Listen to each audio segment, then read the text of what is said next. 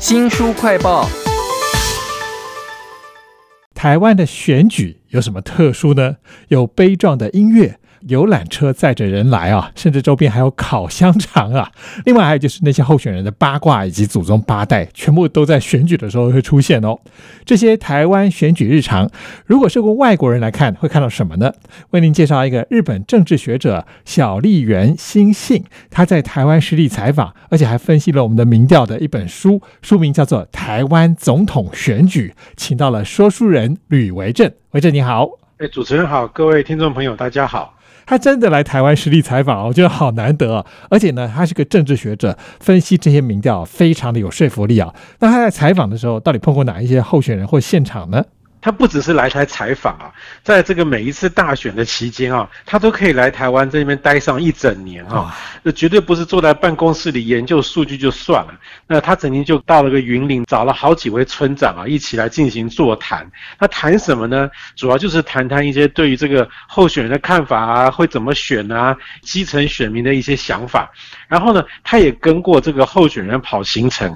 其实我们知道这个候选人跑行程很累哦。曾经还有个候选人啊。很愿意接受他的访问，可是啊，行程太赶，搞到晚上十点才有办法坐下来，然后结果讲没几句话就开始打瞌睡了，真的很有现场感哈。但小丽媛星星在书里面还说了一些让人觉得很有意思的话。他说呢，看选前之夜的热度啊，其实不准，他要看的是前两个月啊到前一周的造势场子啊，那个热度比较准。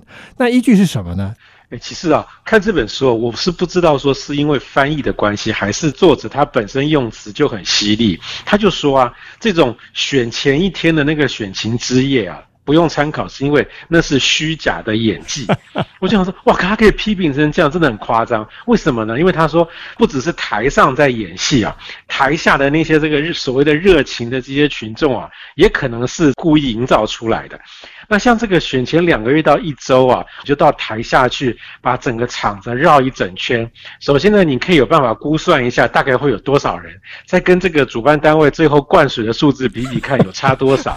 然后呢，还可以看那些游览车是从哪里来，这样子啊，你可以判断这些县市哪些人的支持度比较多，而且呢，还可以判断他们的性别啦、职业等等。你这样观察场子的时候，还可以看这个时候啊，群众的热度比较准确。像这个蔡英文啊，在二零一二年对马英九，以及这个二零一六年对朱立伦的时候啊，那个场子热度有非常大的差别。在二零一二年那次啊。可能是因为第一次出来选，而且大家觉得他应该不会当选吧？他在上面讲话的时候啊，底下很多人啊听一半就走了。可是呢，到了二零一六年啊，就完全不一样。蔡英文在台上说话的时候啊，台下的人啊都是从头听到尾。恐怕真的只有像作者这样啊，我实地到现场去观察才可以发现。这本书叫做《台湾总统选举》啊，非常直白，但里面举出了很多的大事件，都让我突然想到，哎，那个时候原来是这样啊。例如说周子瑜当时被逼着道歉嘛，是不是真的影响了隔天的大选呢？这个小笠原新信，这个日本政治学者的眼中啊，其实台湾的选民呢，非常容易受到假新闻的影响。我觉得台湾的选民应该还有很多特质吧。对，除了像这种很容易相信假新闻、假消息之外啊，作者分析了台湾选民有几个特质。第一个特质叫做“我最大”，这种想法其实是因为政客从一开始就刻意讨好选民啊，最后养出来的一种坏习惯。第二呢，其实跟第一点蛮像的。我们从小都听到说，政治人物是为选民服务，是公仆嘛。好，然后呢，他还提到第三点，他说台湾的选民啊，特别没有耐心。可能刚刚选上的候选人声望很高，但是呢，可能不到半年啊，不管是为了什么大事小事啊，他的支持率啊，可以从原本最高的地方啊，瞬间就掉到谷底去。然后呢，从此被选民唾弃，这个下一届也不想要选他，这样的一个爱恨分明的情况。作者语重心长的在提醒我们啊，他说台湾的选民啊，很容易有一些不切实际的期待。其实很多事情本来就是要中期、长期才能够看出效果。这是日本政治学者啊小笠原新信他对于台湾选民的一个观察啊，书名叫做《台湾总统选举》。其实这本书也是非常有学术的根基哦，他用了“台湾认同”这几个字当做核心哦，让我们秒懂我们的历届总统哈他们的政治版图主动或被动的变化。那能不能先谈谈李登辉、小笠原新信有没有什么比较独特的看法呢？呃，其实对于台湾的政局啊，我们台湾人自己往往都会比较倾向所有的政治人物都批判一遍，可是外国人看起来可能就不太一样。比方说李登辉啊，相信很多这个偏蓝营的人一定会把他骂到臭头。嗯，可是呢，看完这本书之后，我觉得哎，真的还蛮重要。他说。李登辉在当总统的时代啊，开始塑造所谓台湾认同这样的一个观念。我们在提到蓝营或绿营的时候，大家心里可能马上就有另外一个词冒出来：蓝营就是统一，然后这个绿营就是独立。中间选民是要干什么呢？诶，我们不见得清楚。作者就说啊，其实李登辉的时代啊，他就开始啊，试着把中间选民啊。给他们灌输一个观念，叫做台湾认同。然后我是台湾人，但是这件事情呢，跟台湾独立是没有关系的。我们可以简单的把它说成是中间选民相信的一种维持现状的状态。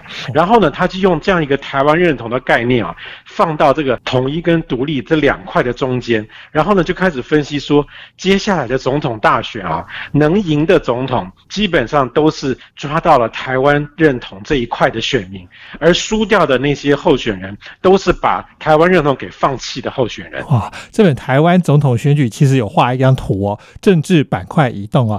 我觉得有很长一段时间，国民党其实占有这个台湾认同的大部分的选票。但是蓝营经历过一九九六年还有两千年那个是新党和亲民党的那个分裂，选票就开始有点流失了。我觉得这个事件是很有感觉的。书里面还有哪一些非常让维正有感觉的事件呢？呃，其实我觉得。二零一六年的大选期间啊，国民党内部那些乱七八糟的状况啊，他在书里面对于这一段的叙述啊，我觉得看起来格外有趣，也格外可笑。他说，二零一六年啊，整个大环境啊，是因为马英九执政已经结束了，当时的情况是很不利于国民党的候选人。结果呢，居然冒出一个洪秀柱，而且洪秀柱又是比较统一的那一派。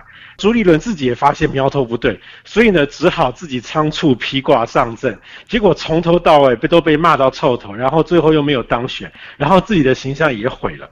我觉得看这个作者写这段内幕，真是觉得超级有趣的。其实那段我看了也非常有感觉啊，换注事件了国民党的内乱。但是这本台湾总统选举不是只有那种评论性的哦，其实这个作者小笠原新信他也是非常扎实的，用了一些选举之后的一些投票资料做了分析啊。比如说台湾历届的总统大选有很多悬案嘛，像是这个两颗子弹或周子瑜被迫道歉，还有当权者在地方选举的失败啊，那这些投票的数据分析出来是有什么样的结果呢？作者啊，都是用这个中选会最后的统计资料来进行各种分析哈。他就告诉我们说啊，虽然说这个总统大选跟这个立法委员选举啊，往往是绑在一块儿来投票的，但是呢，还不如地方上的县市长选举的投票结果来得准确。为什么呢？因为他说啊，台湾的总统选举啊，还是深深的受到各个地方政治生态与派系的影响。其实最具参考的点就是各县市的县市长选举，可以看出啊，各个党。派的这个基本盘的差距，然后呢，也根据他这个将近二十五年来啊，这七次总统大选的一个分析的结果啊，国民党从最早的大概占有八成选票优势的一个强势的政党啊，到现在已经变成一个只剩下三成选票是比较固定的这样子一个政党，也就是说，从过去的强势变成现代相对的弱势，而民进党呢，基本上已经牢牢的掌握住了台湾认同这一块，所以说他已经。过半甚至到了七成的这样的一个一个一个境界啊，那至于说将来还会怎么发展，我们是不知道，只能说静观其变了。这本书叫做《台湾总统选举》啊，非常谢谢说书人吕维正为我们介绍这本书，谢谢您，谢谢大家。新书快报在这里哦，包括了脸书、YouTube、Spotify、Podcast，都欢迎您去下载订阅频道。还要记得帮我们按赞分享。如果你对台湾总统选举还有任何的疑问，或者对这个小笠原新信他的研究方法有任何指教的话呢，欢迎来留言哦。我是周翔，下次再会。